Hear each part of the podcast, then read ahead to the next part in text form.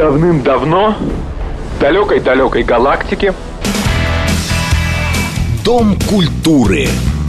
Читаем, смотрим, слушаем. С Леонидом Володарским. последнее сражение состоится не в будущем. Оно состоится здесь, в наше время. Дом культуры Леонида Володарского. Программа предназначена для лиц старше 16 лет.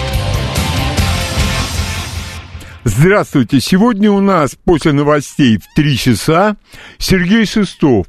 Он э, председатель, президент Международной общественной организации ветеранов э, подразделения специального назначения КГБ СССР. Все знают этого нашего эксперта. Он расскажет нам о величайшей операции украинских спецслужб, которая завершилась таким же величайшим, угадайте чем. Но об этом Сергей сам расскажет. А я хочу начать сегодня, ну, с одной стороны, печальная, конечно, это новость, годовщина. Три года назад скончался Бернардо Бертолуччи, один из величайших кинорежиссеров мирового кино. Везде в интернете полным-полно киноведов, а я так считаю, что если киновед восхищается Квентином Тарантино, так никакой он не киновед, а совершенно наоборот, там, как у Швейка. Вот там кадет был один, вот там к нему все пояснения, они подходят к этим киноведам. Надо начинать с этого фильма, нам надо начинать с такого, с эдакого. И это все чисто субъективно, как, впрочем, и то, что скажу вам я. Без знания фильмов Бернардо Бертолуччи считать себя любителем кино, киноманом, синефилом, попытка совершенно зряшная. Начинать смотреть стратегию паука или мечтателей, ну, подход, конечно, но у него есть три абсолютно шедевральных, с моей точки зрения, фильма. Это «Конформист», о том, как, не люблю это слово, но тем не менее, как работник интеллектуального труда, я хотел сказать интеллигент, но вовремя поправился, интеллектуал приходит к фашизму. И «Последнее танго в Париже», максимально субъективный фильм о столкновении двух поколений, двух воззрений на отношения между мужчиной и женщиной, и, конечно же, последний император. Конечно, Бертолуччи, несмотря на то, что он был приверженцем коммунистических идей и потрясающе показал в 20 веке, вот четвертый его великий фильм – про то, что вражда наемного и хозяина вечна. И никогда не будет единения ни на почве народного капитализма, ни на почве совместного владения какими-то акциями. Начинать с чего угодно. Я бы все-таки, наверное, вот людям, которые воспитаны на традиционном кино и Бертолуччи знают или совсем плохо, или совсем не знают, я бы все-таки начал с последнего императора. Это потрясающая историческая драма. И может быть, начать с нее. Но это мое мнение совершенно точно. Оно разойдется с мнением многих. А не смотреть это нельзя. Лучше лишний раз не посмотреть каких-нибудь трансформеров или персонажей Марвела, или даже последнего и предпоследнего Джеймса Бонда, а оставить время на Бертолуччи. Это навсегда. И избитая фраза «он ушел, но останется с нами» в своих книгах, в своих фильмах. И когда уходит такой человек, как Бертолуччи, ты понимаешь, что это избитая истина, вот когда ты ее понимаешь не только головой, но и остальными частями своего, своего организма, она абсолютно правильна. А далее у нас книги. Значит, эфир, где я хотел рассказать о Джеймсе Клавелле и его величайшем романе «Сёгун», был несколько скомкан. Кто-то мне неуд поставил. Вот этот неуд надо взять, сложить в четверо. На этом ограничьте упражнение. Вот в четверо постарайтесь это сложить. А я как-нибудь сам себе ставлю отметки. Далее. Но я упомянул еще об одном его романе, который находится несколько в тени всех остальных. Это «Король крыс». Просто напоминаю вам. А далее у него целая серия романов об Азии. Кстати, под заголовок к названию романа «Сёгун» — роман о Японии. И этим все сказано. У него прекрасная книга «Тайпан», это обоснование Гонконга, о проникновении англичан в Китай, но написано с истинно британской сдержанностью по поводу опиума в Китае, кто его туда завозил. Ну, я так думаю, что, наверное, англичане из чисто гуманных побуждений. Ну, вместе с опиумом, я думаю, просто хорошо шла парламентская демократия, и поэтому у него есть неплохой исторический роман «Ураган» об исламской революции в Иране 79 года. А, продолжение Сёгуна и Тайпана «Благородный дом». Гайдин, пренебрежительное название иностранцев в Японии. Книги эти не должны пугать вас, ну, кроме «Короля крыс», своей толщиной. Это действительно вот то, что называется кирпич. И я даже не знаю, вот если кто-то в первый раз слышит про Джеймса Клавелла, автора этих книг, я даже не знаю, конечно, у него лучший роман «Сёгун», а вот стоит ли с него начинать читать, я не знаю. Е первый роман, который я прочел, это именно был «Сёгун», но все остальные-то романы, хотя и были прекрасными, были хуже. Но это ваш выбор.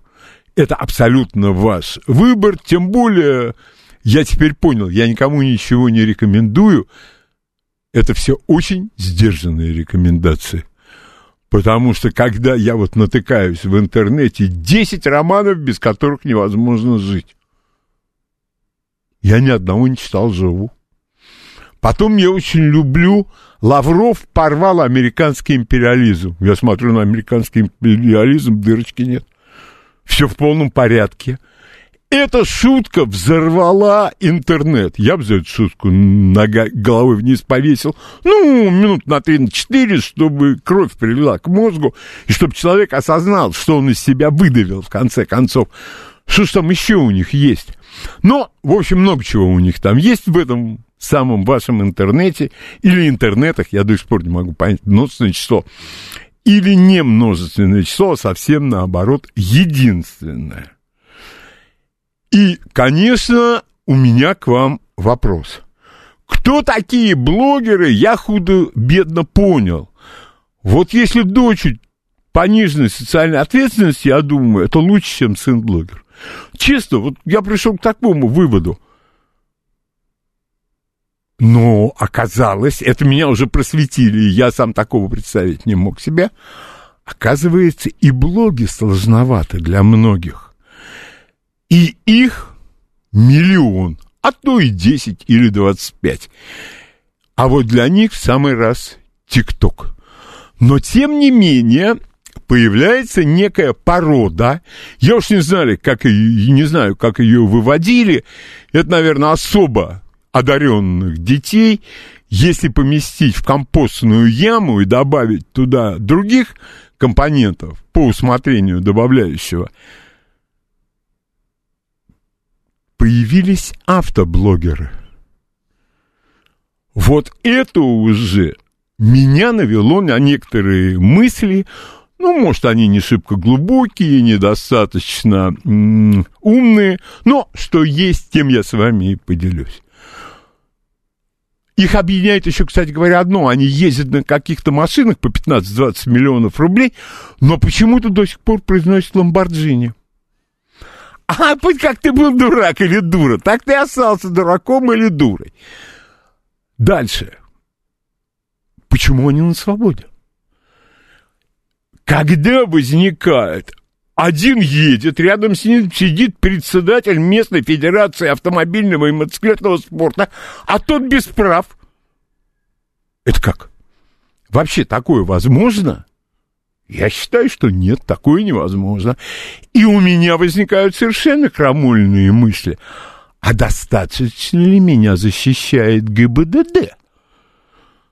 Еще была одна девушка, я не помню, Мура, я не помню, какая бы, Господь Бог, каталась, ее лишают, она катается, ее опять лишают, она опять катается, у нее этой машины нет, ей покупают другую машину, неважно, покупают. Или все эти адепты, у которых там я не помню, сколько максимальный интеллектуальный коэффициент, 140, у них минус 140, у всех. И эти люди отдают свои деньги. Я абсолютно не обвиняю людей, которые мошенничают. Они, конечно, твари и сволочи. Но подождите, а зачем вы отдаете деньги? Ну, подойдет к вам человек и скажет, давайте играем в наперстки. Но если вы сели с ним играть в наперстки, или в три листика, или во что-нибудь еще, конечно, он виновен больше вас – но вы же тоже виноваты. Но мы вернемся к этим замечательным людям, к автоблогерам. Я произнесу свою мантру. Одну из. А вы знаете, до сих пор гоняют на самокатах и на велосипедах по тротуарам. До сих пор. Выборы прошли, а все осталось на том же месте. Из чего я делаю вывод, что и некоторым людям, которые за это отвечают, тоже наплевать. И на мою безопасность, и, кстати говоря, и на вашу безопасность. Абсолютно наплевать. В общем, у меня просьба только одна, чтобы меня защитили.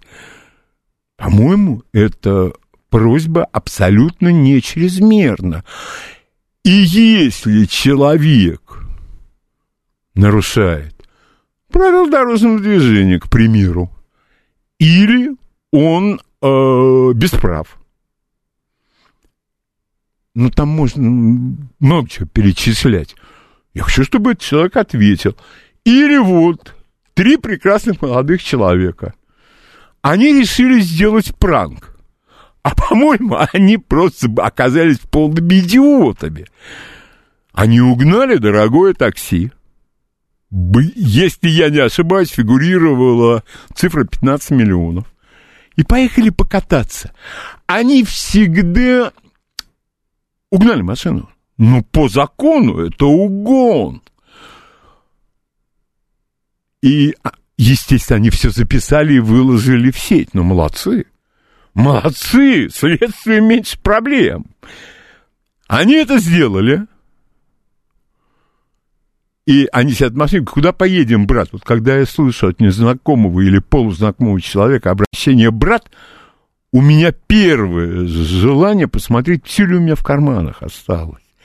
Вот. Или, может быть, там, я не знаю, э, посмотреть на него повнимательнее, может, у него наперсточки где-нибудь уже появились в, в, в руке. Ну, ладно, это брат, не брат, на их усмотрение – и, о боже, какое удивление! Эти юноши, или лучше их называть недоросли, они приходят в суд без вещей. Ну, потом показали адвоката, я так понял, что это еще тот адвокат. Хороший в смысле, лучше не найдешь. Он говорит, это несправедливо. В общем, получили они по три с половиной года возражение у кого-то есть, а они потом объяснили, что они решили покататься, но там была пробка, и они не успели машину вернуть ко времени. А водитель такси, ну, вы понимаете, они же пранкеры, что равняется русскому слову придурок и дебил. А правда хорошая рифма «бил-дебил»? Она может быть не слишком сложная, но очень здорово отражает действительность, которая нас окружает. И они вернулись не ко времени. А тот человек, ну, нет чувства юмора. Ну, вот есть такие. Вот нет у них чувства юмора. Никакого вообще. Он милицию, полицию вызвал. А, боже мой. Вообще, может быть, его бы под суд надо было отдать. И нет, в уголовном кодексе нет статьи за отсутствие чувства юмора. А, че нет-то? И по три с половиной года. А другой справил малую нужду на мемориальный знак Герою Великой Отечественной войны. Это за гранью, по-моему. Я бы тут и родителей привлек. Но я ни в коем случае не юрист. И поэтому частенько выражаюсь и мыслю эмоциональными категориями. Поэтому я не вправе говорить, что бы я с ним сделал. Слышал я, как он извиняется. Я бы за эти извинения добавил бы. Но это опять эмоции. Я очень надеюсь, что его действия, извините меня за канцелярский язык, найдут совершенно адекватную оценку со стороны А. прокуратуры и Б. суда. И не надо 19 лет, в 19 лет как правильно кто-то из моих друзей мне сказал, в 19 лет то, на, чем, на чей мемориальный знак, он, извините, он, опять же, ну, конечно, пафосно, он родину защищал уже. Он своей жизнью рисковал. Поэтому, ну, нет, не буду я говорить, что бы я ему пожелал. Обойдемся. И вот когда ты смотришь на все это автоблогерство и просто блогерство, это, знаете, потом, простите меня, у меня масса вопросов, но я не автомобилист. Но у меня следующий вопрос. Если ты покупаешь мощнейшую спортивную машину, а там особых прав никаких не надо, чтобы такую машину водить по улицам города Москвы, ограничение в скорости – Масса вопросов. Масса вопросов возникает. А пока не случилось несчастье, или уже из ряда вон что-то, нет, ничего мы об этом не знаем. А одна женщина в коме была, я не знаю сейчас ее состояние, вроде бы договорились, денег дали. А я вот думаю, денег дали? А кто же уголовное дело закрыл? Нет. Я, это опять же к юристам надо обращаться. Но мне кажется, что в некоторых случаях договоренность между сторонами суд во внимание не берет, а продолжает свои изыскания, которые обычно кончаются в хорошем случае три с половиной года, ну, а в случае нехорошем, я думаю, юристы это найдут. И в связи с диким развитием вот этой вот так называемой блогосферы, ну, я не знаю, это опять же вопрос к юристам, но это вопрос. Надо менять законодательство. Надо приспосабливать его под приключения и подвиги белых-дебилов и всех прочих. Если бы это ни на ком не отражалось, честное слово, я был бы спокоен но это угрожает безопасности моей, моих близких, да и ваших тоже. Но в ответ пока тишина. Я могу надеяться только на одно, что ситуация исправится. Я не хочу сейчас принимать звонки, да и стоит ли вообще принимать звонки по такому очевидному поводу. Это все равно, что устроить опрос среди слушателей, как вы относитесь к Горбачеву, к Ельцину, и чего? У вас что, есть какие-то сомнения в результате? Нет. Я вам лучше вот что еще скажу. у меня в моей программе я отказался от всякой письменной формы общения и правильно сделал, как подтверждается фактами. Но почему я должен? Мне вот. А вот вы знаете, что вам там написали? Я говорю, а какой-то человек, э, я не знаю, как это называется, погремуха, кликуха, ник, аватар, честно не знаю. Он написал, что, ну как вы, вы что вы стесняетесь? 80% быдло, это заявил э, Дмитрий Дебров, заявил, что 80% зрителей идиоты. А 20% это вот с прекрасными лицами, сюда-сюда. Вот в следующий раз мы поговорим о профессоре Преображенском и о собачьем сердце. Профессор-то шарлатан, он яичники обезьяны пересаживает. А вокруг одно быдло. Они в туалете мимо э, унитаза мочатся. А он нет. Так вот я о чем говорю? чтобы мне такие писали. Он мне позвонил, я его из эфира выкинул. Ну, не я, а те люди, вместе с которыми я веду передачу. А здесь, а не дай бог, вот у нас тут молодые девушки, молодые люди, а не дай бог, они такое прочтут. За это с меня сражаются. Взыщется потом на страстном суде, как я предполагаю. Вот я обожаю этих людей. Они, вне всяких подозрений, они выше всех. А вокруг них я гражданин Российской Федерации. Вместе со мной в Российской Федерации живут люди умнее меня, такие же, как я. Может быть, может быть. Они, ну, я не знаю, там кто-то не читал каких-то книжек, которые читал я, но зато он может починить розетку. А я отойду еще на два шага назад, когда увижу, потому что в этой розетке электричество, это страшное дело. Вы чтобы не считать вот от таких... А, да, а ник у него Бандерлог, я, это, да, это очень вот это по Фрейду. Это по Фрейду. Вот, может быть, там во втором получасе мы продолжим наш разговор. Я думаю, лучше несколько тем каких-то обозначить и побыстрее о них поговорить. А дальше светская хроника. Без светской хроники никуда.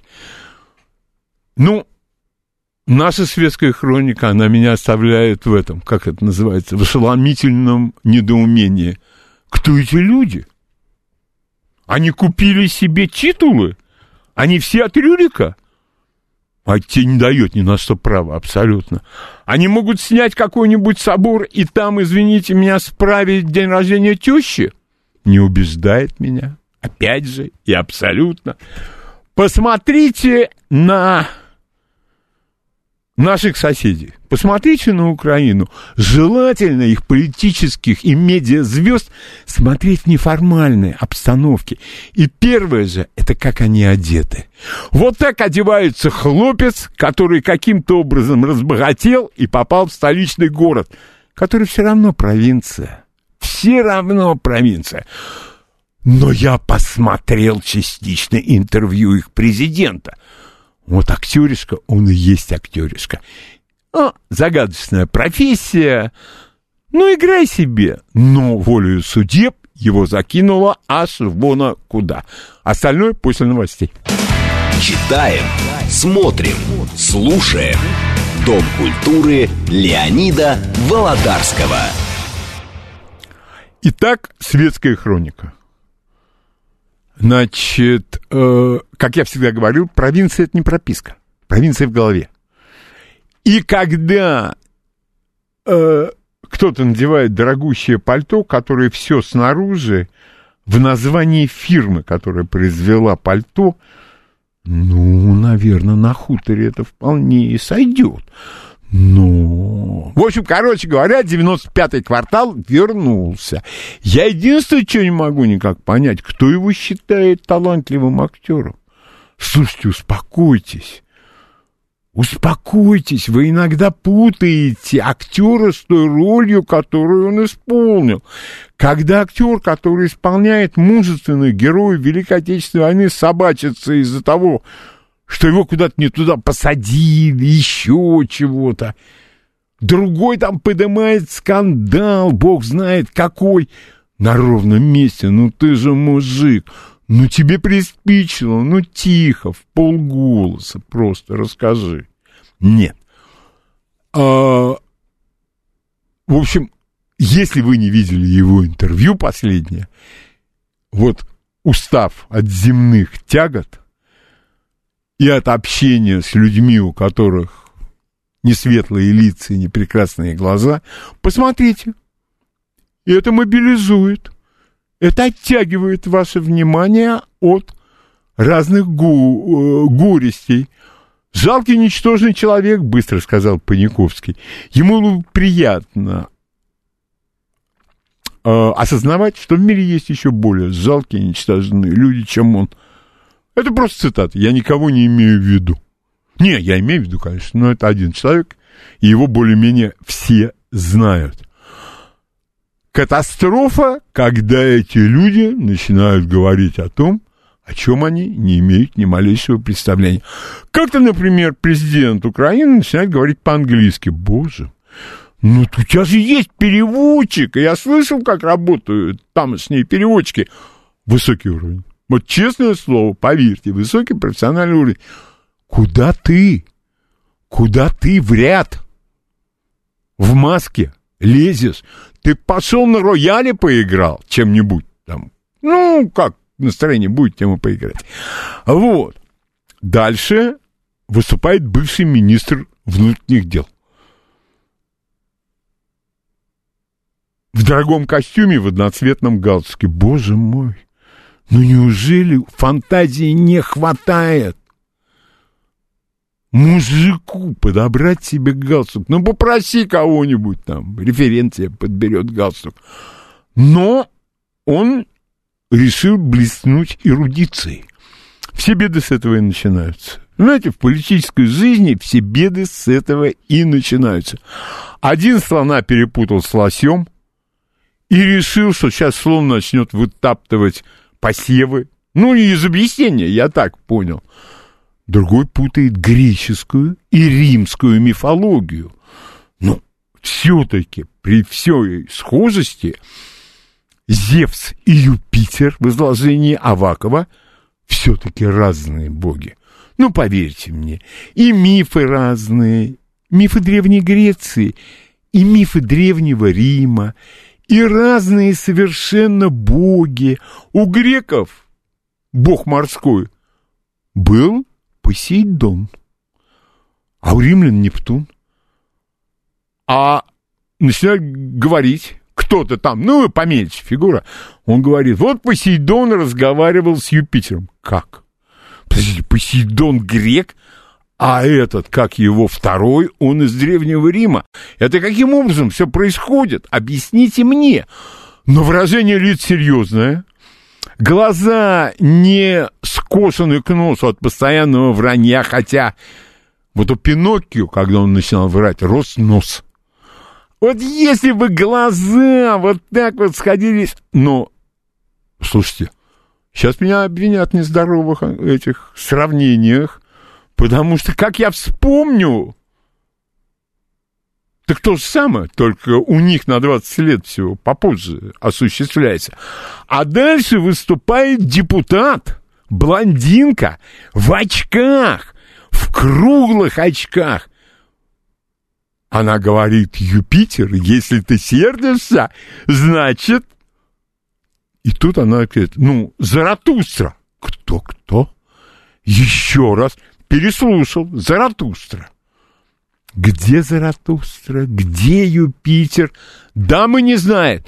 Ну, чтоб хоть кто-нибудь из приглашенных экспертов ее поправил? Нет, ее никто не поправил. Но у нас-то все по-другому. Ну так слава богу, у нас же все э, должностные лица в разных галстуках и одеты не в одинаковые костюмы, но про мифологию не говорят. Вот это радует. Вот в данный момент это радует. Хотя попытки блеснуть знанием иностранного языка они на лицо. Я бы этого не делал. Ну вот честное слово, ну вот зачем это вам? И не надо подражать старшим. Я уже вижу, что сказал наш министр иностранных дел, я имею в виду Российскую Федерацию, естественно, он сказал рестрикции, хотя есть абсолютно прекрасное русское слово ограничения. И вот я уже вижу персонал помладше, он употребляет слово рестрикция. Пятерка. Пять... Не, не деньгами, конечно, нет. Пятерка как оценка. Даже с плюсом. Ну, хотел сегодня было поговорить о сериалах, потому что вот странно, все смотрят, а мы об этом не разговариваем. Значит, сериалы переносятся на следующую субботу. На первую декабрьскую субботу торжественно вам обещаю, что так оно и произойдет. Ну и не могу ничего не сказать. Вот об этом не могу сказать. Я не театрал. И там начальство меняется. У меня такое впечатление, что меняют э, на столь же народное мыло. А, вот вам, Хати, пришел актер, на руководитель, который везде играет Константина Хабенского. Что это за актер? Это большая загадка для всех, конечно. Это вряд ли кто-нибудь сможет оценить. И вот у него оптимистическую трагедию, великая пьеса Вишневская, будет ставить Константин Богомолов. Как говорят безграмотные знатоки английского языка, no comments. Хотя правильно, no comment. Вот и я оставлю это без комментариев. У нас остается время до того, как к нам придет Сергей Шестов и расскажет о том, что же произошло с огромным успехом, в кавычках, украинских спецслужб, а вы можете и желательно, чтобы вы звонили на нашу радиостанцию, а тем для звонков, ну, во-первых, автоблогеры, просто блогеры. Дальше Джеймс Клавелл и его книги, режиссер Бернардо Бертолуччи. Только что мы говорили о светской жизни – вот это вот я считаю, это, мимо этого никто не может пройти. Э, я вам больше, я вам сейчас зачитаю. О, подождите, у меня для вас есть... Это надо сидя слушать, конечно, чтобы не упасть, упаси Господь. Нет, это... О! Буржуазный контекст. Это рецензия на ресторан. Буржуазный контекст. Кто бы мне объяснил, что такое буржуазный контекст? Я вот не знаю. Дальше. Гастрономический сет. Это, наверное, бог Египта сет, но которого съели. Я думаю, ну, я предполагаю, я имею же право предполагать. И последнее, это писала дама, когда она выходит из этого ресторана, она говорит, я в балансе. Может, врача позвать? Я не знаю, может быть, это нормальное состояние нынешней рецензентки. Все, пожалуйста, звоните.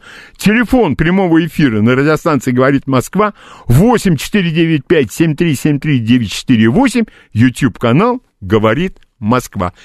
Здравствуйте. Алло. Да, здравствуйте. Добрый день, Леонид. Здравствуйте. С огромным интересом, как всегда, слушаю вашу передачу. Спасибо. А, что хочу первое сказать.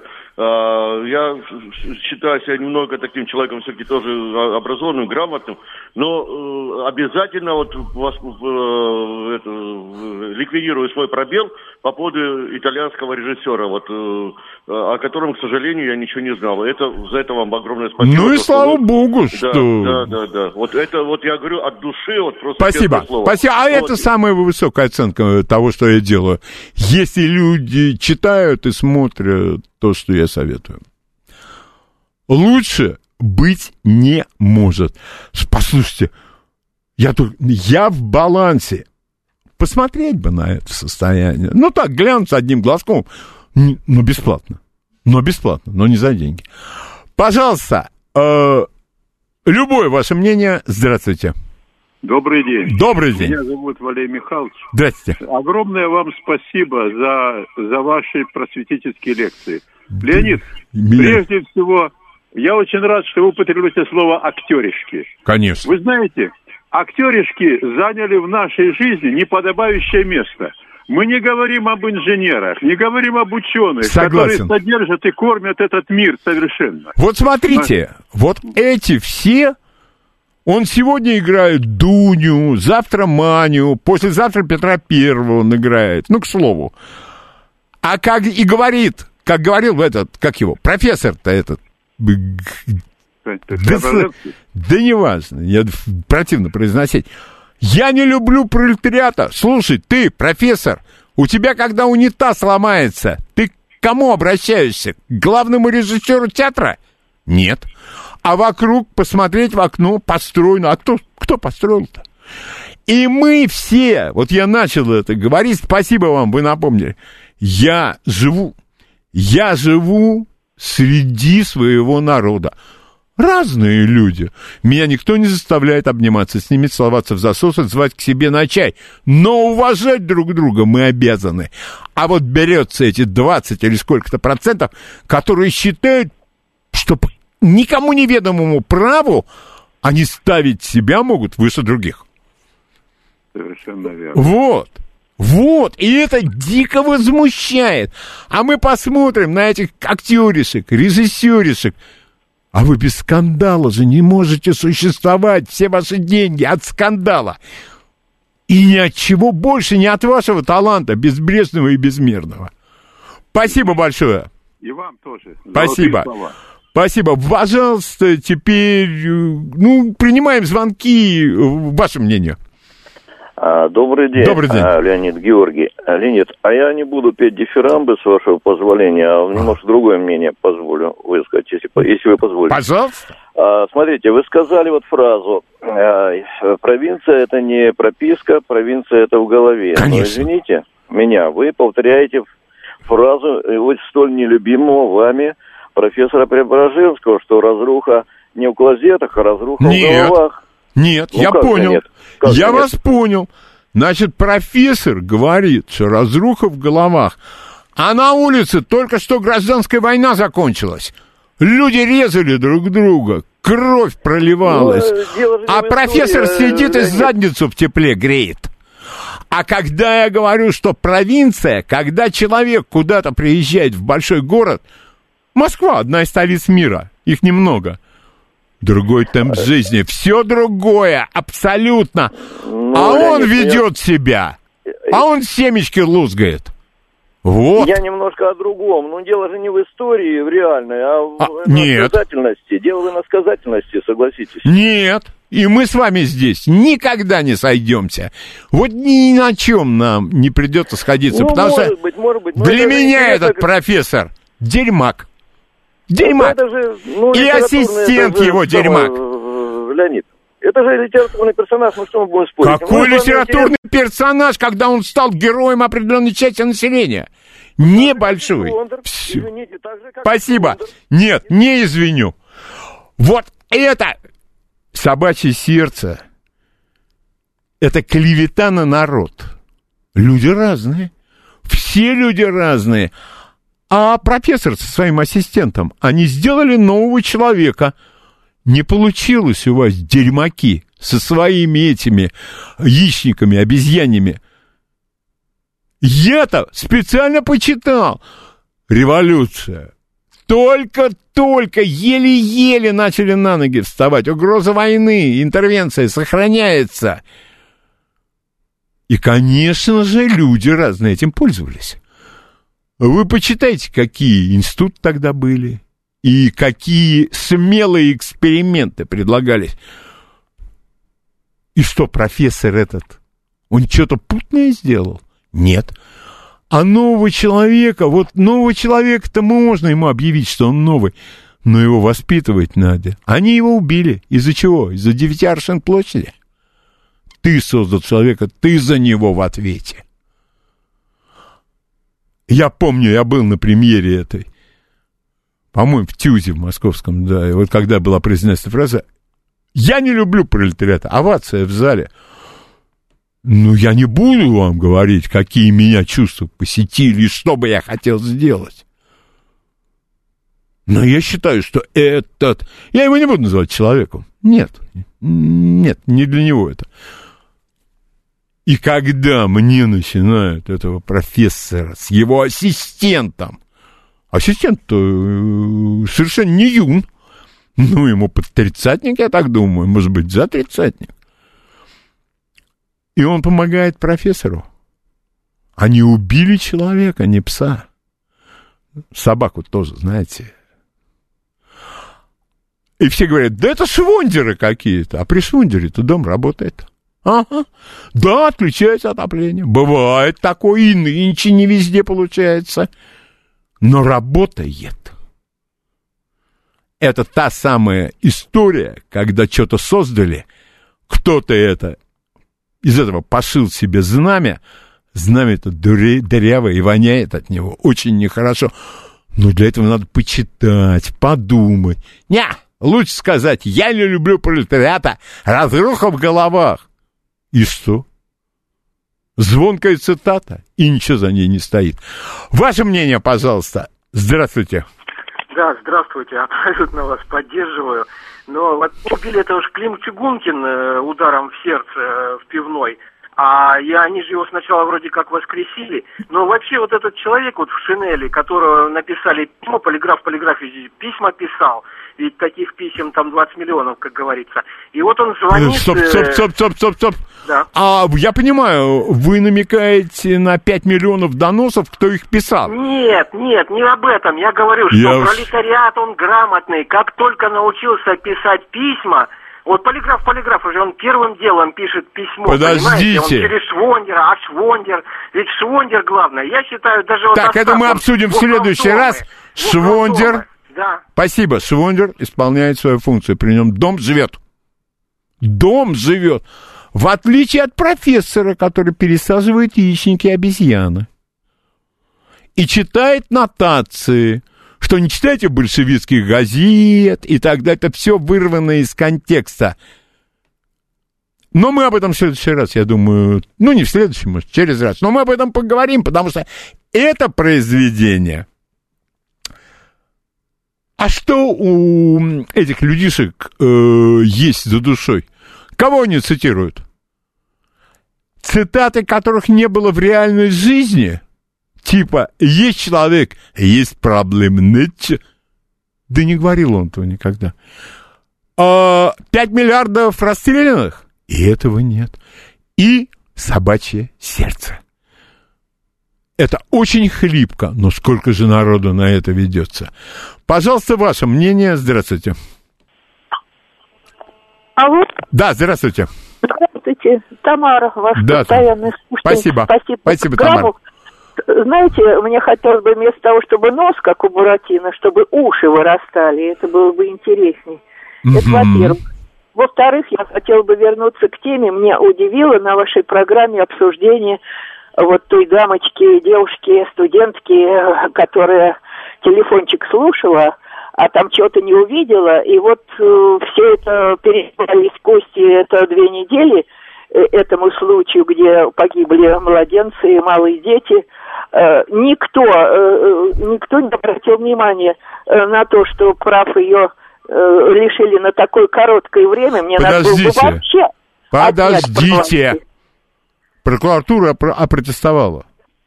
Да? Это еще не... Подождите, это еще не конец. То же самое, если меня спросят о том, что случилось сегодня утром где-то, я скажу, я никак не могу. Я никак не могу. Вон, пожалуйста, пример, отличный пример.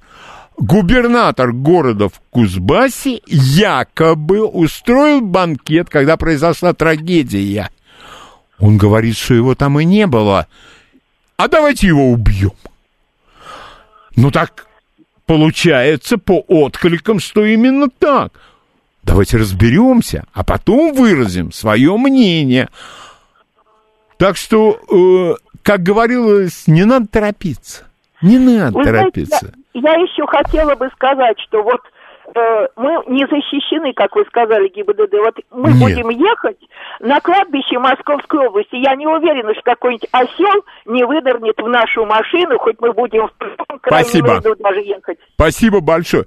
Вот это действительно колоссальная проблема, потому что если проблема э, собачьего сердца, она заключается, в общем-то, в области умозрительной, то это уже угрожает всем. Люди ездят в машинах и в своих, и на такси. Кое-кто из них переходит улицу. Представляете себе? Едет человек, извините меня, эм, без прав, извините меня за выражение, в Ламборджини. Какое-то быдло переходит дорогу на зеленый цвет. Да вы что? Да как это вообще возможно? Он же у нас со светлым лицом. Он же блогер. Лучше родственник с пониженной социальной ответственностью, чем сын автоблогера. Вот это вот я вам точно... с- Нет, я абсолютно уверен, среди них есть достойные люди, которые могут и двигатель перебрать, и дверь выправить, и разницу в моделях машин определят по, не знаю, по звуку э, двигателя. И прочее, прочее, которые совершенно профессионально а это что, автомобилисты? Одно слово, автоблогеры. Пожалуйста, ваше мнение. Здравствуйте. А, Добрый день, Юрий Москва. Добрый день, Юрий. Я очень с вами согласен. И вот насчет пролетариата хотел бы сказать такую вещь. Э, Я больше 30 лет занимаюсь организацией, занимался, занимаюсь организацией производственных и коммерческих процессов. И могу сказать одно, ни один руководитель без пролетариата не состоится. И ни одного процесса без пролетариата наладить невозможно. Что в производстве, что в том же самом общепите. Э, Собственно, повара это кто? Пролетарии. Я сог... Да нет, я с вами согласен. Что в офисе, синие воротнички, что же пролетарии? Нет. Руководитель должен их воспитывать, конечно, но без них он не состоится, он ничего не организует без них. Я боюсь, что воспитательный процесс должен быть улицей с двухсторонним движением. Я бы хотел, конечно, я хочу предложить покрасить, ну что? Ну, к примеру, новейший комплекс С-784 или какой-то суперкосмический корабль, как Зостовский поднос. Это инновационная идея. И вот эти вот все ухмылки, я их отвергаю, как неорганизованные. Вот просто отвергаю. Но люди, эти ракеты, между прочим, я ни одного театрального режиссера не видел, который бы работал на оборонном производстве. Вот именно поэтому надо несколько сбавить пыл, когда речь идет. Ну, предположим, когда кто-то мне говорит потом, что вот он с прекрасным лицом, и вот тут странным образом начинают чесаться руки. Ну, это надо тавигил принять, и все пройдет. Уважать надо друг друга. И для меня, вот я всегда э, считаю, со всеми людьми надо разговаривать одинаково. А, тебе легче. Очень, очень даже это облегчает жизнь. И, во-вторых, общение может наладиться. Новости на радиостанции «Говорит Москва». Давным-давно в далекой-далекой галактике Дом культуры. Читаем, смотрим, слушаем. С Леонидом Володарским. последнее сражение состоится не в будущем. Оно состоится здесь, в наше время. Дом культуры Леонида Володарского. Программа предназначена для лиц старше 16 лет. В этом получасе наш гость Сергей Шестов, полковник КГБ в отставке, один из старших офицеров в группе специального значения «Вымпел», президент Международной общественной организации ветеранов спецподразделений КГБ СССР. Сереж, привет. Добрый день. Э, Вопрос один. Э, Какая-то чудовищная свистопляска по поводу успеха колоссального украинских спецслужб, вот с вагнеровцами. Мы должны гордиться нашими героями. Ты в свое время достаточно скупо и не очень лестно про эту операцию отозвался. Сереж, нельзя ли немножко поподробнее? Вот что это все такое? Ну, ваши просьбы будут выполнены. Спасибо, Джин. Но прежде всего мантра. Это всегда. К сожалению, военно-полицейская операция на территории Украины продолжается. Ты какое-то время э, вставлял военно-полицейская карательная операция. Карательная как-то мне не очень. Ну, и я слово наконец нашел. Она все-таки кровавая. Мгм. Военно-полицейская кровавая операция. Вот. А, Мы по-прежнему за единую неделимую ныньку. И надо определиться, только осталось, вот мало осталось, надо определиться в, гра- в границах э, новой Украины, или как они ее там назовут. Мгм. Мгм. Это мантра. На твой вопрос. А, я начну, наверное, заплывать или э, э, издалека чуть-чуть, или забег издалека сделаю. Вот каждая уважающая себя страна в направлении безопасности своей, а в данном случае конкретней а, спецслужб, а, не Министерства обороны, а спецслужб различных, она обязана, если она считает себя а, защищенной, выстраивать систему а, мер. Вот э, в контрразведке, в советской, наверное, в российской, так и называется, система мер безопасности. Это очень большая, очень обширная программа, а, значит, которая включает в себя в том числе и а, те вопросы, на которые я попробую сейчас ответить. Сереж, а эта программа, она на ней гриф стоит секретно, там совершенно секретно. Да, она э, практически последнего уровня секретности. Понятно.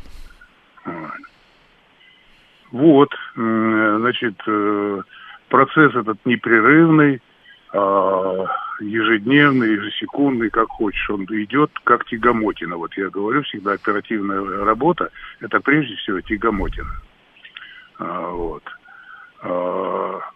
Поэтому то, что касается вот этого события а, с вагнерцами, в кавычках, якобы задуманной украинцами, естественно, она с первых секунд, я думаю, зарождения мысли, и даже не важно, где, где первичная мысль возникла, в спецслужбах Украины или, а, ну, в данном случае, российских спецслужб, это, по сути дела, не важно.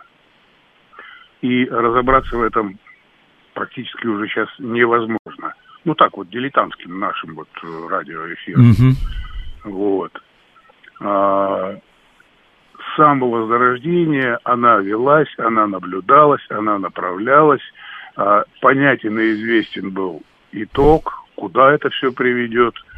Ну, а завершилась так вот, как завершилась эта операция.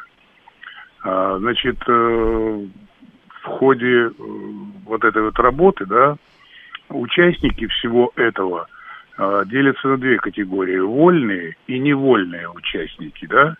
Ну, здесь понятно, вольные – это те, кто по долгу службы, обязанностей, да, выполняет э, свою работу. А невольные, ну, в, простонародье, да, вот про- простым языком сказать, это э, по принуждению, люди, которые выполняют ту или иную задачу по принуждению или в темную. То есть не ведают, что делают. Они уверены, что они делают одно, а по сути дела э, получается нечто другое. Вот, э, вот такая вот вещь. Почему я этот вопрос затронул?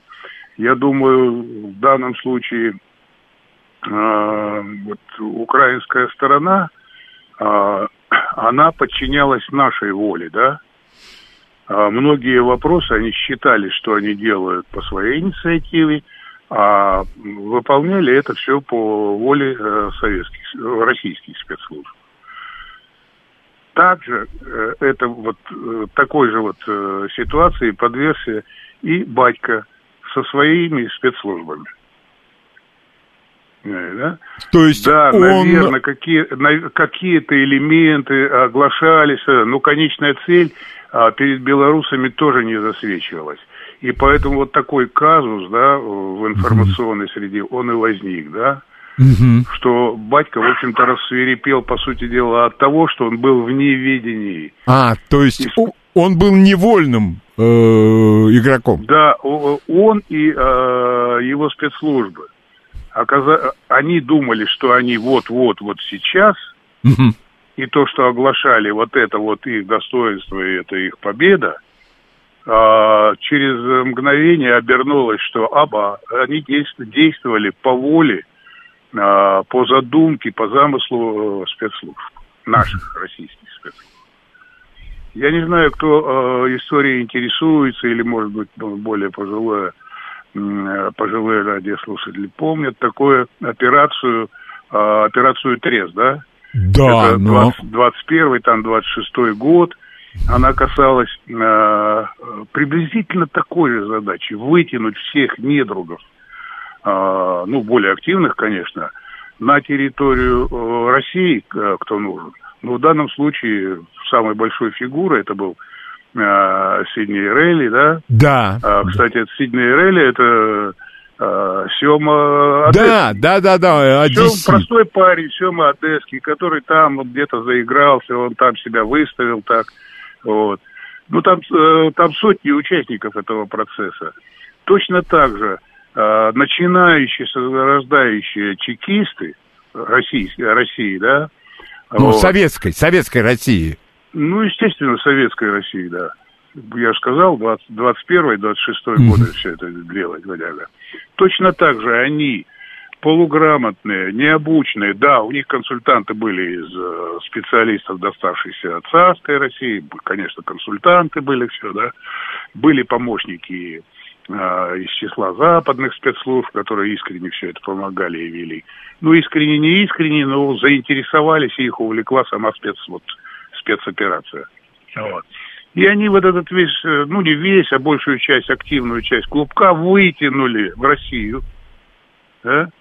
А, деморализовали а, спецслужбы, которые как бы затевали, не как бы, а реально затевали против России свои задумки исполнить.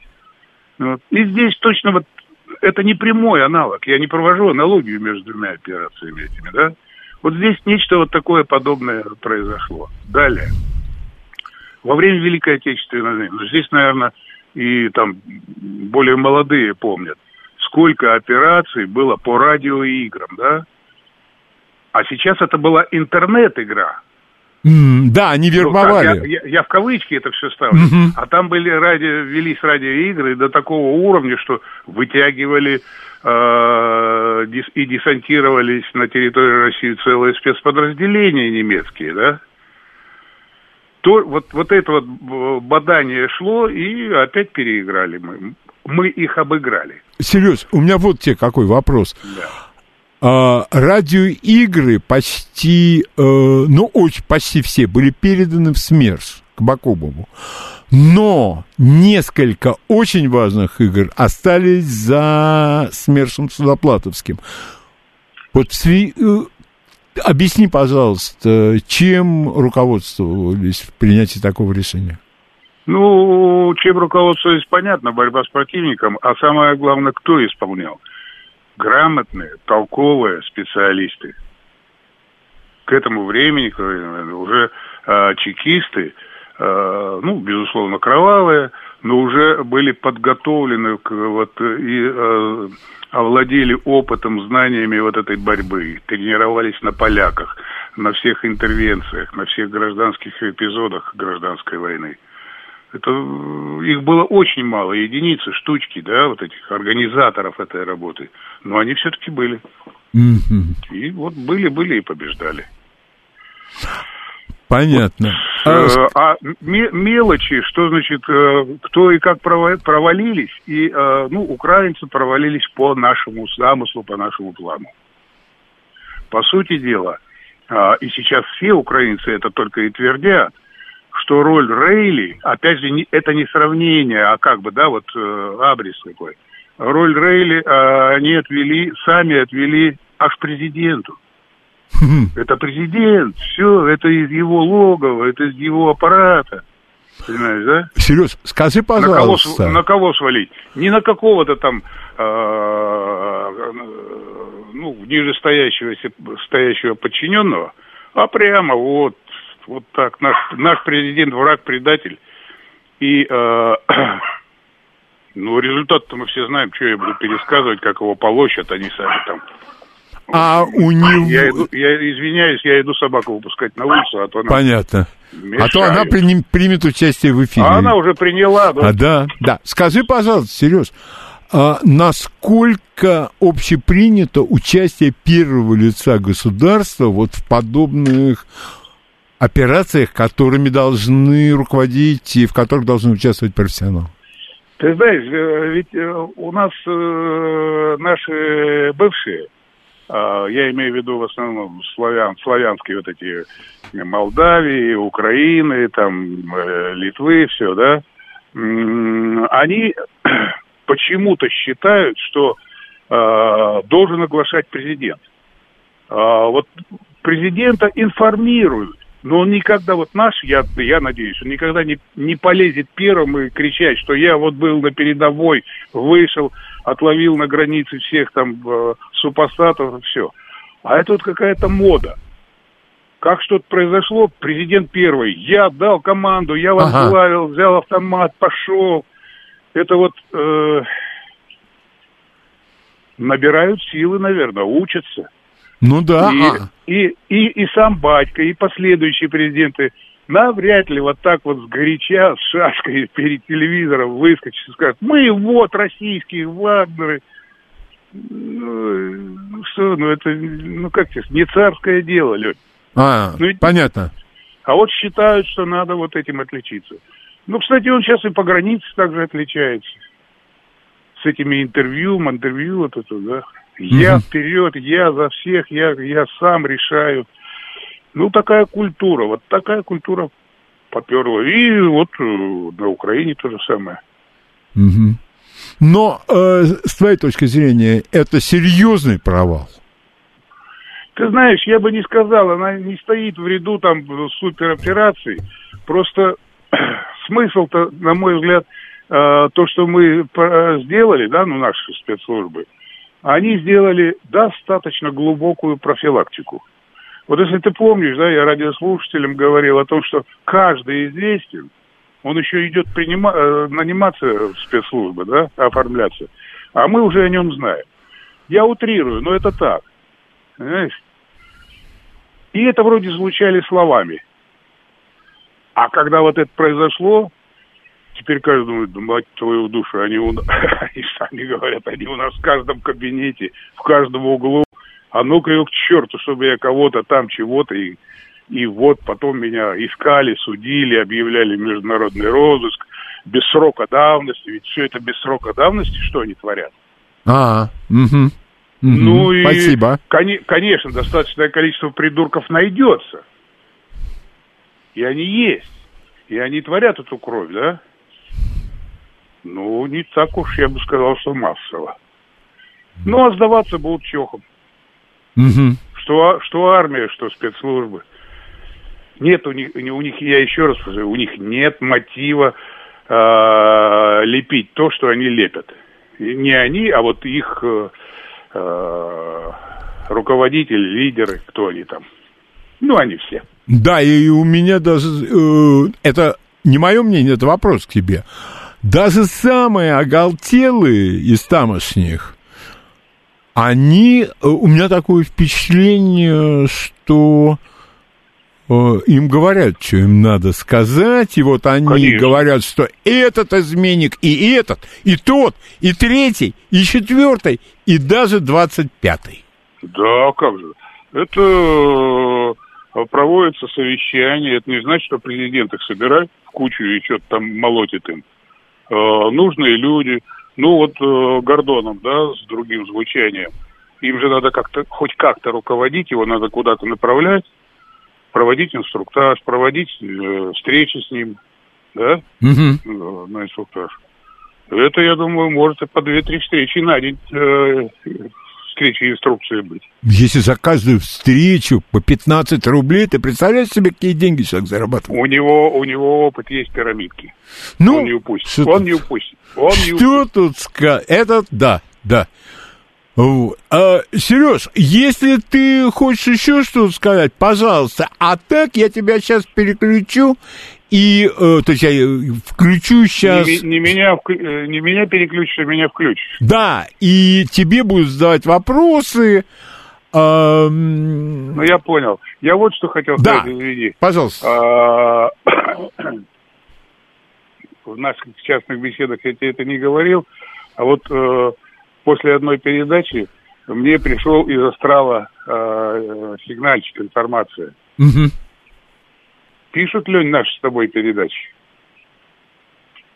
А деньги?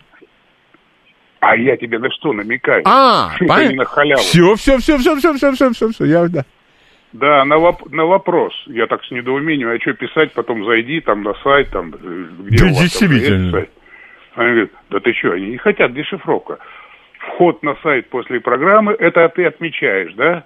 Можно сориентироваться, кто Да, э, ну, вошел на сайт. наверное. Да, ну не наверное, а что ж, я, я войду на сайт, что меня там телефон не отметят. Все, как-то какие-то признаки заинтересованности есть.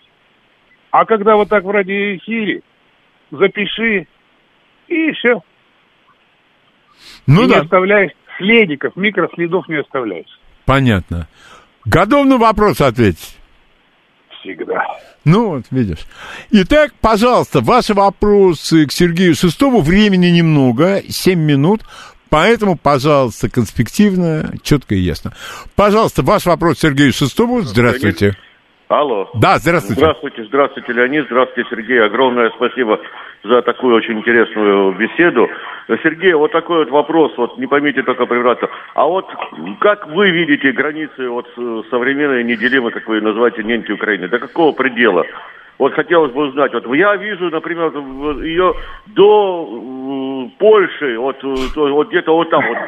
А вот как вот Понятно. вы, вот мне хотелось бы знать, совпадают наши взгляды? Спасибо. Мне бы хотелось, чтобы они совпали. Я понял. Я когда мантру читаю, я говорю о неделимой и независимой неньке всегда. Осталось определиться в границах. Это я тоже говорю. Вот. Террито- Вот как бы провести сейчас по любой карте, не согласен, не буду проводить. Но на три больших составляющих, скорее всего, э, так и произойдет, нынешняя территория Украины разделится.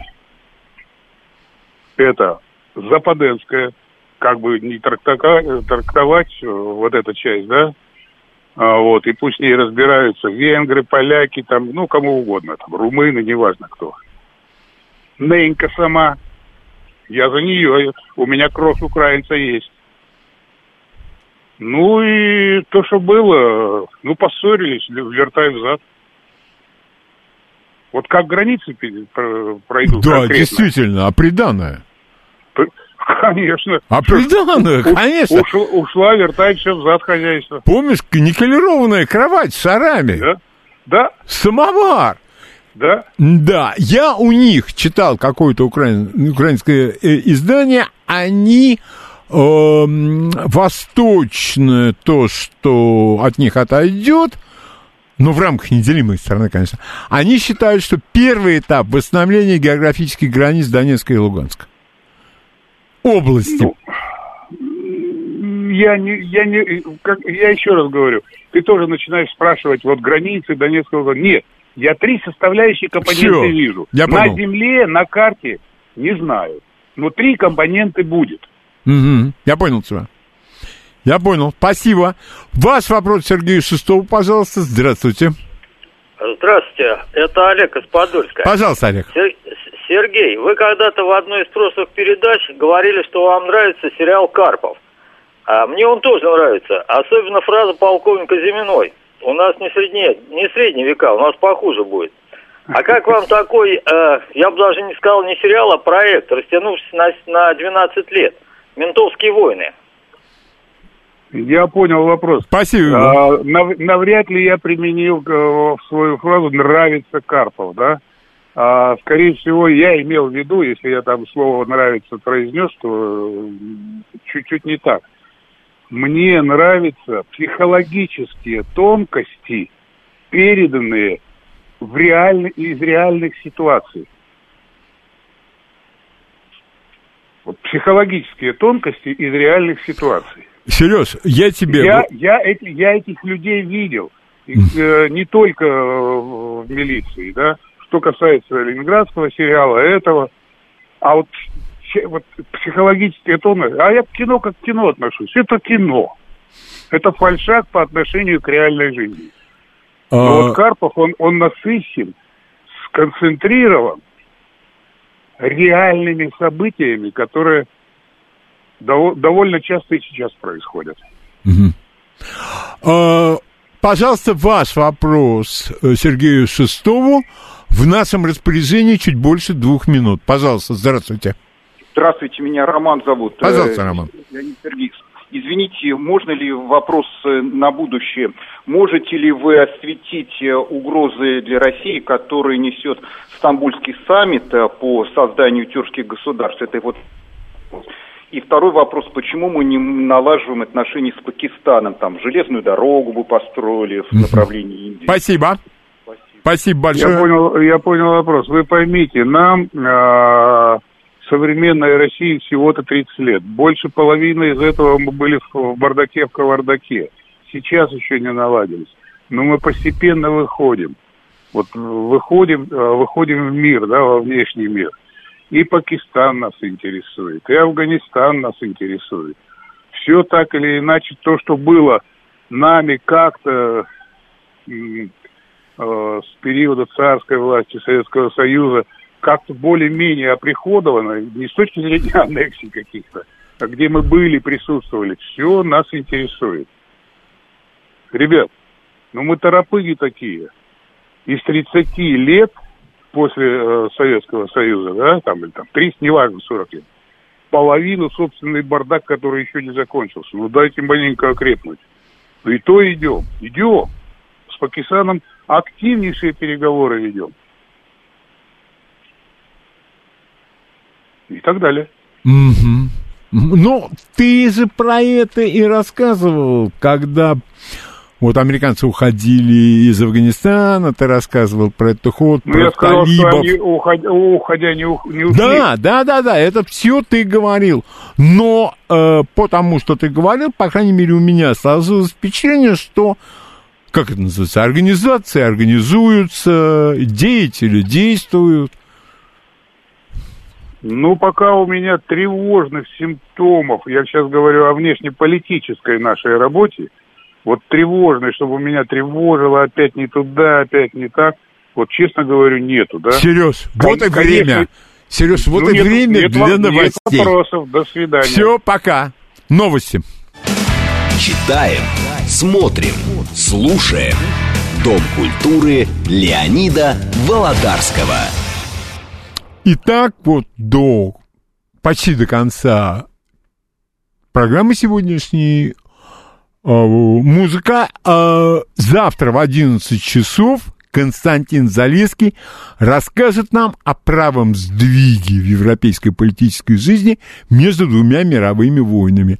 Ну, естественно, как любое действие, оно встретило свое противодействие.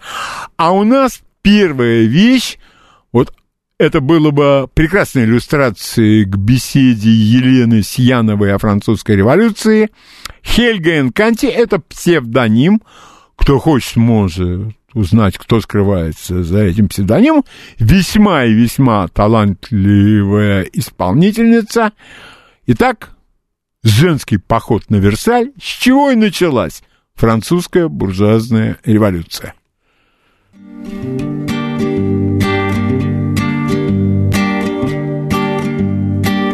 Неосторожный рассвет небес коснулся едва.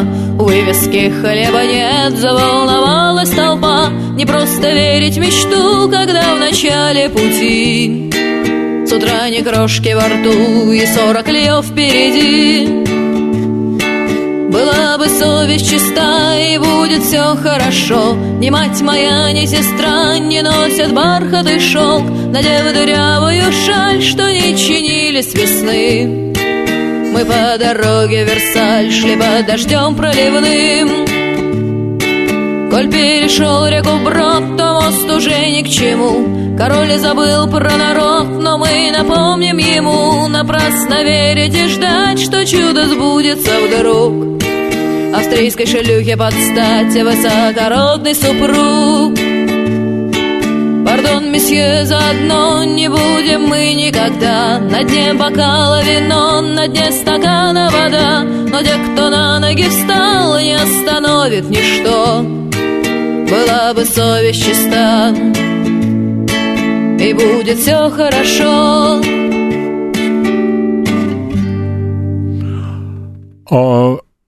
Хильга Н. Канте. Поход на Версаль. А следующее это блюз. Один из моих любимых исполнителей блюзовых, Джо Банамасса. Драйв. Поехали. Baby,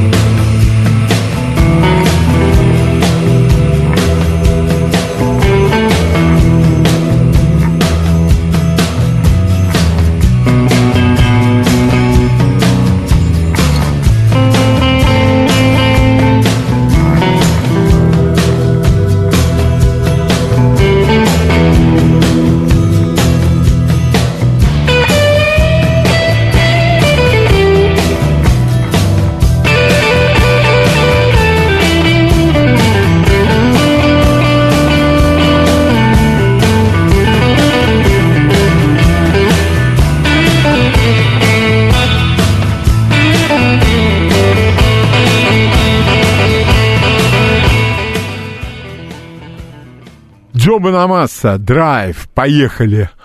А сейчас это не Мариконы, музыка, главная мелодия из кинофильма «За какой-то лишний доллар».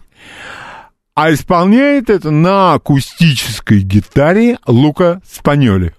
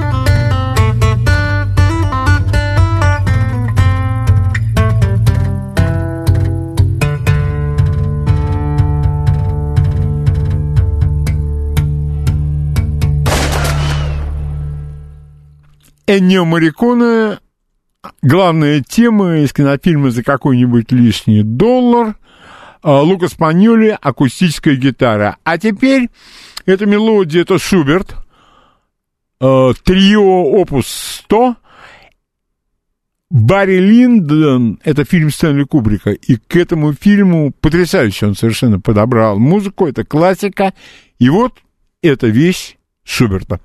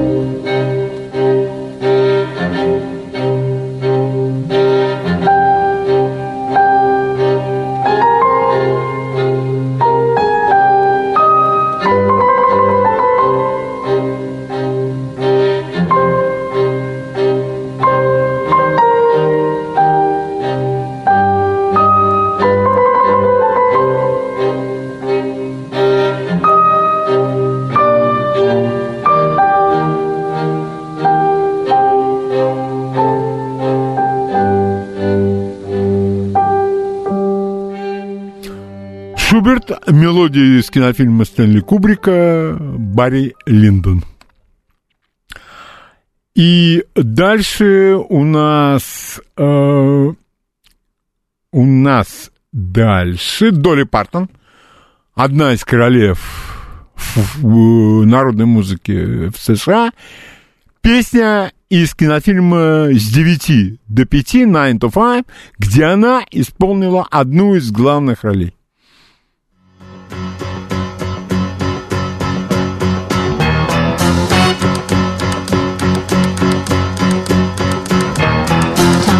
Bed and I stumble to the kitchen. Pour myself a cup of ambition and yawn and stretch and try to come to life.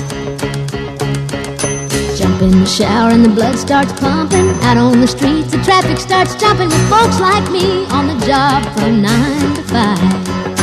Working nine to five, what a way to make a living. Barely getting by. It's all taking and no giving. They just use your mind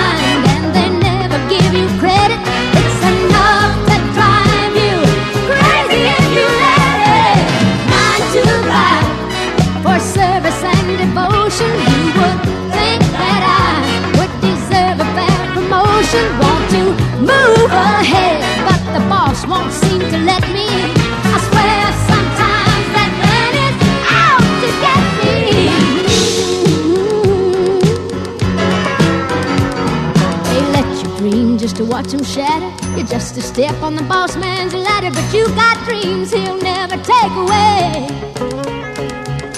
In the same boat with a lot of your friends, waiting for the day your ship will come in and the tide's gonna turn and it's all gonna roll your way. Working nine to five. О,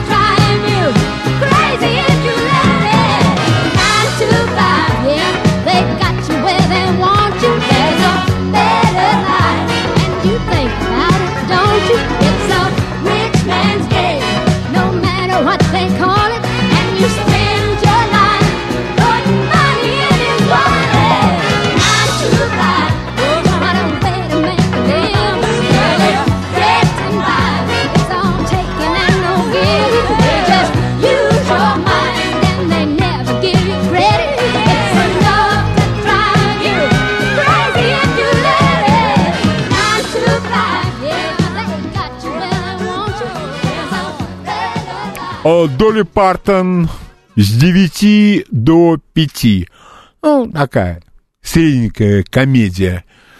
А у нас сейчас Боб Дилан, между прочим, лауреат Нобелевской премии. Я бы не дал. Ну, хороший, может быть, даже великий, но не Нобелевский лауреат. Абсолютно для меня.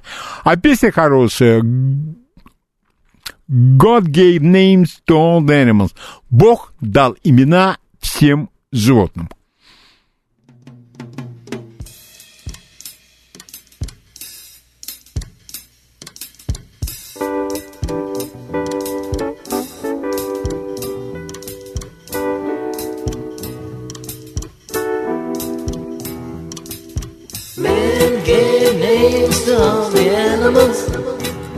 In the beginning.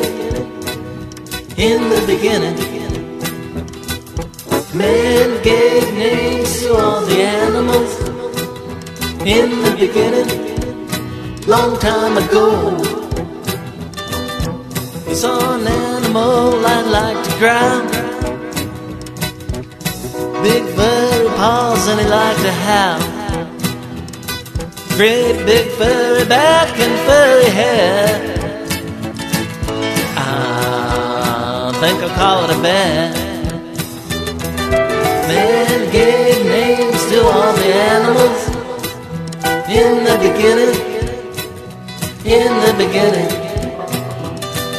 man gave names to all the animals in the beginning.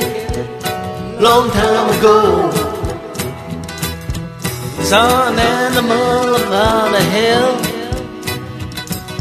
chewing up so much grass until she was filled. He saw milk coming out, but he didn't know how. Ah, I think I call it a cow.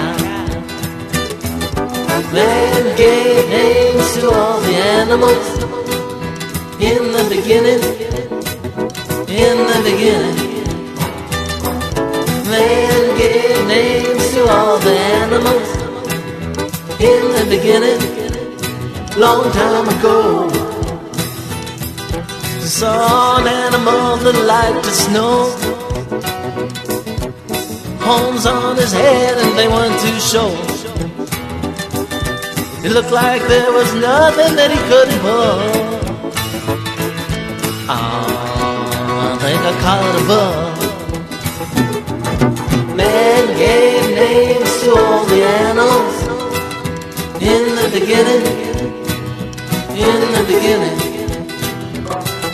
Man gave names to all the animals in the beginning, long time ago.